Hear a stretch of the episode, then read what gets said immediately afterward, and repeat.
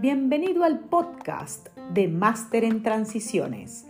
Yo soy Maru Silva, experta en la gestión de la carrera profesional. Seré tu guía y acompañamiento para que tomes el control, generes un impacto positivo y logres los resultados deseados. Si trabajas y tienes interés en crecer, este espacio es para ti. Te compartiré tips, recomendaciones y estrategias probadas para que aproveches cada oportunidad y seas todo un caso de éxito.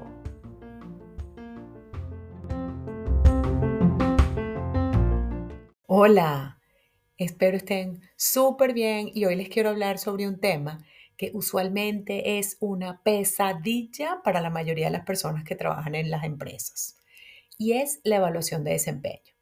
Y me puse a pensar, ¿por qué es tan fastidioso para todos? ¿Y cómo no va a ser una pesadilla si se hace justo cuando más ocupados estamos? Entonces hay que trabajar extra o sacar tiempo de donde no hay para ponernos a hacerlo. Y además, como que los jefes empiezan a perseguir a la gente para que se haga esa actividad, recursos humanos empiezan a mandar mails, campañas, entrenamientos, que además son aburridísimos. Entonces pareciera que es algo con lo que simplemente hay que cumplir, sin negociación y todo el mundo está corriendo por lograr el último proyecto. Ya algunos se están dando cuenta ahorita, a dos meses o a un mes que haya que cerrar la evaluación, sobre un objetivo que les pusieron en enero y como ni habían visto el documento de evaluación, dicen, ¿y ahora qué hago? ¿Será que corro y me da tiempo? O bueno, ya me entrego. Y, pero si quisiera hacerlo, ¿cómo hago? Si me acaban de poner esta otra prioridad. Y la realidad es que son muy pocas las personas que están verdaderamente preparadas para el proceso de evaluación.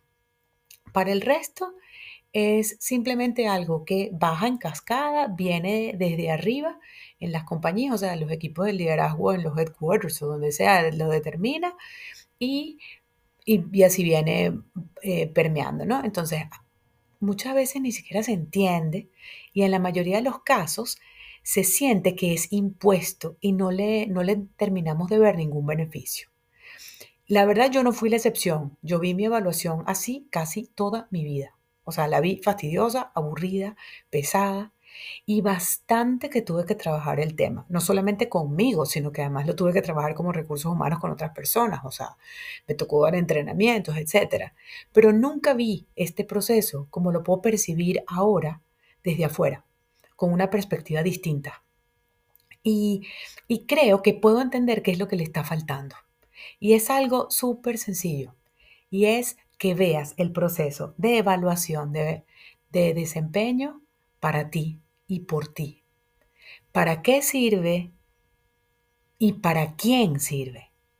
Y la verdad es que esto no lo podemos ver porque el día a día no permite detenernos a reflexionar en eso. Y además, ¿quién te lo va a enseñar? O sea, nadie te explica por qué te sirve a ti.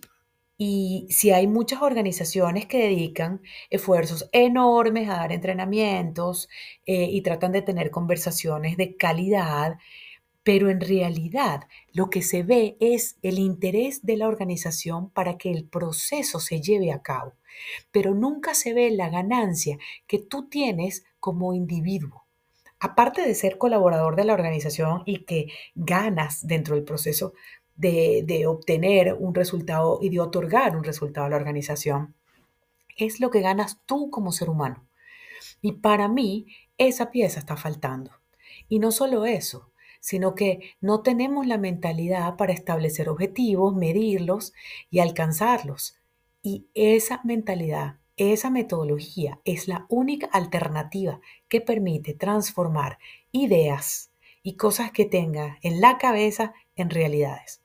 Se ve muy lejano, o sea, no se ve la conexión, pero en realidad hay una conexión muy real entre lo que ocurre en una evaluación de desempeño cada año y lo que eso representa en el camino de una carrera profesional, si se ve a largo. Entonces, siguiendo con este análisis, también me di cuenta de algo más, y es que vemos el tema de la evaluación como ganar o perder. Y puede ser que logres o puede ser que falles, pero aún fallando, o sea, aún si no lograste el resultado que querías, ganas a largo plazo, ganas. Pero solamente vemos este proceso de una manera inmediata. Lo ves como, ah, bueno, si me fue bien, tuve una buena evaluación, eh, gané, entonces me aumentan el sueldo y wow, qué felicidad. Y si no me pusieron la evaluación que yo quería, entonces perdí, es una injusticia, tengo que salir a buscar trabajo, no sé qué debería hacer. Y es que cada quien tiene una forma muy diferente de ver el tema de la evaluación, pero en general se ve con una mentalidad muy cortoplacista, muy básica, superficial, se ve como algo que hay que hacer porque me lo mandan a hacer. Pero no se entiende el impacto tan poderoso que puede tener ese proceso cuando tú tomas la responsabilidad de él y lo ves para tu vida y la ganancia que representa para cada uno de nosotros, independientemente del resultado de la evaluación. Mira, la evaluación de desempeño es la oportunidad que tienes tú para aprender en un puesto de trabajo actividades, proyectos, conocer gente nueva, aprender cosas nuevas que hoy no sabes. Pero también tienes una oportunidad enorme para aprender de ti, porque los objetivos no son tu día a día, o sea, no, suponen tu, tu trabajo cotidiano.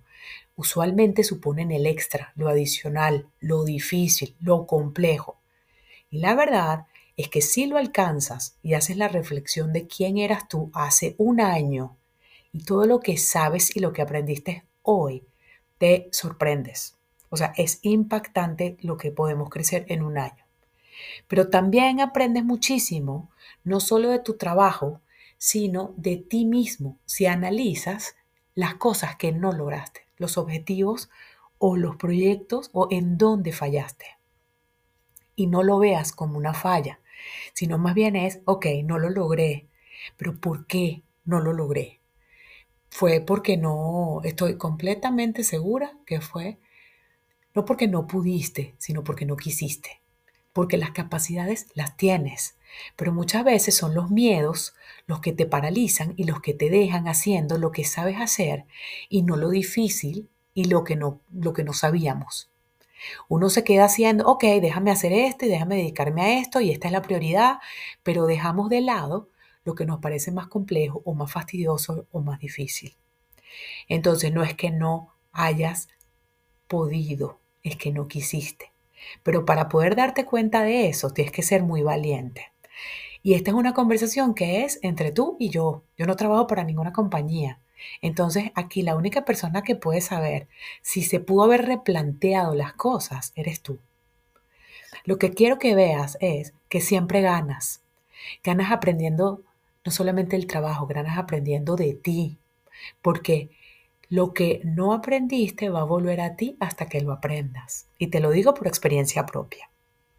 Si yo veo mi carrera desde hoy hacia atrás, 20 años más tarde, lo que hago hoy y cómo lo puedo hacer hoy, desde dónde lo hago hoy, con la seguridad que tengo por todos esos caminos por los que pasé, te puedo decir claramente que puedo ver una progresión. Puedo ver cómo mis evaluaciones representaron una evolución y fueron los objetivos más difíciles los que me enseñaron a manejar situaciones complejas, mucho más avanzada la carrera. Eso te lo puedo decir yo porque lo estoy viendo desde afuera, cuando yo estaba dentro no podía ver. Y por eso no te estoy pidiendo que tú lo veas, por eso te estoy dando la oportunidad de compartírtelo, ¿no? A ver si te sirve.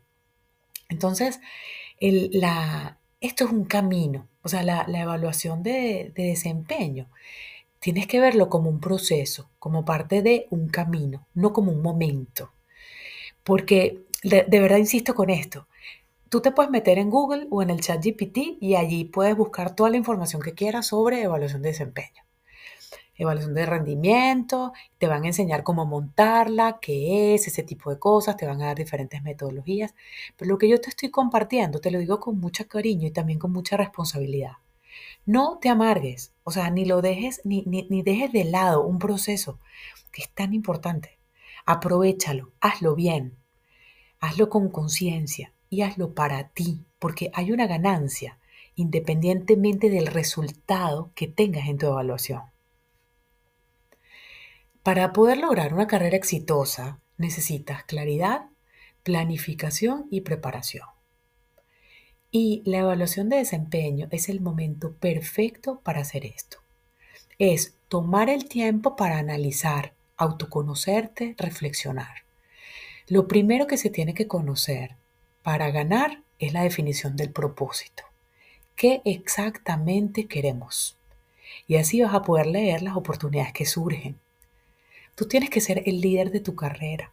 No te puedes dejar influir por la forma como la mayoría de las personas manejan este proceso. Y yo estoy convencida de que por alguna razón esta información está llegando, este mensaje te está llegando a ti hoy.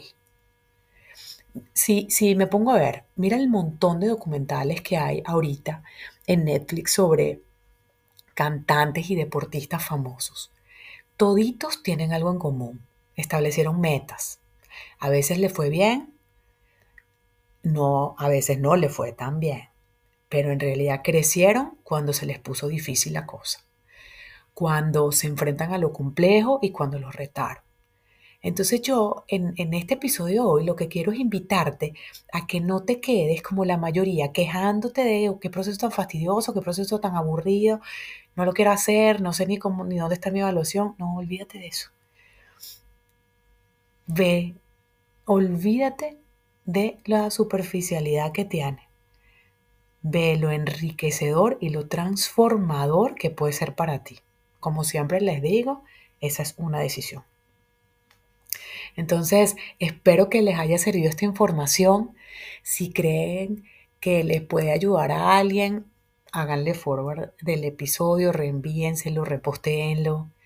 Y la verdad, muchísimas gracias por darme la oportunidad de hablar contigo y con cada uno de ustedes sobre esto. Les mando un abrazo enorme y cuídense mucho.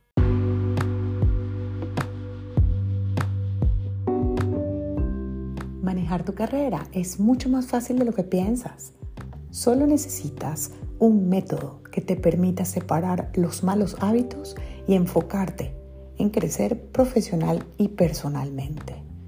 Aprende aquí una perspectiva distinta para que puedas decidir lo que es mejor para ti en términos profesionales.